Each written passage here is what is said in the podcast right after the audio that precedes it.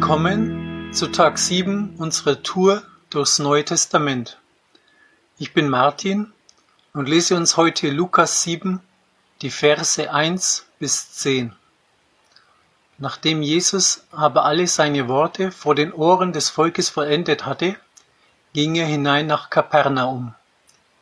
Der Knecht eines Hauptmanns aber, den der Hauptmann sehr schätzte, war krank und lag im Sterben.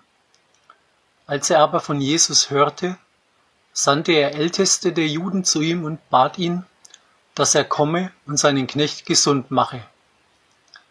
Als diese aber zu Jesus hinkamen, baten sie ihn inständig und sprachen, er ist würdig, dass du ihm dies gewährst, denn er liebt unsere Nation und er selbst hat uns die Synagoge erbaut. Jesus aber ging mit ihnen. Als er aber schon nicht mehr weit von dem Haus entfernt war, sandte der Hauptmann Freunde zu ihm und ließ ihm sagen, Herr, bemühe dich nicht, denn ich bin nicht würdig, dass du unter mein Dach trittst. Darum habe ich mich selbst auch nicht für würdig gehalten, zu dir zu kommen, sondern sprich ein Wort, und mein Diener wird gesund werden. Denn auch ich bin ein Mensch, der unter Befehlsgewalt steht. Und ich habe Soldaten unter mir. Und ich sage zu diesem, geh hin, und er geht. Und zu einem anderen, komm, und er kommt. Und zu meinem Sklaven, tu dies, und er tut es. Als aber Jesus dies hörte, wunderte er sich über ihn. Und er wandte sich zu der Volksmenge, die ihm folgte, und sprach, Ich sage euch, selbst nicht in Israel habe ich so großen Glauben gefunden. Und als die Abgesandten in das Haus zurückkehrten, fanden sie den Knecht gesund. Ein Hauptmann trifft eine Entscheidung. Sein geschätzter Knecht ist todkrank. Er will nicht, dass er sterben muss. Der Hauptmann hat von Jesus und seinen Taten gehört. Er hat ihn weder gesehen noch mit ihm gesprochen. Die Zeugnisse anderer reichen ihm aus, um eine Entscheidung zu treffen. Jesus soll gebeten werden, zu kommen und seinen Knecht gesund zu machen. Er hält sich nicht für würdig, zu Jesus zu gehen. So sendet der Älteste der Juden zu Jesus, die sich für den Hauptmann einsetzen. Sie erachten ihn für würdig, da er ihre Nation liebt und für sie eine Synagoge hat bauen lassen. Jesus macht sich auf den Weg. Der Hauptmann ist Befehlshaber über seine Soldaten und seine Knechte. Es wird getan, was er sagt. Sein Wort zeigt Wirkung, ist bestimmt das Handeln anderer. Er vermag alles mit seinen Worten, fast alles.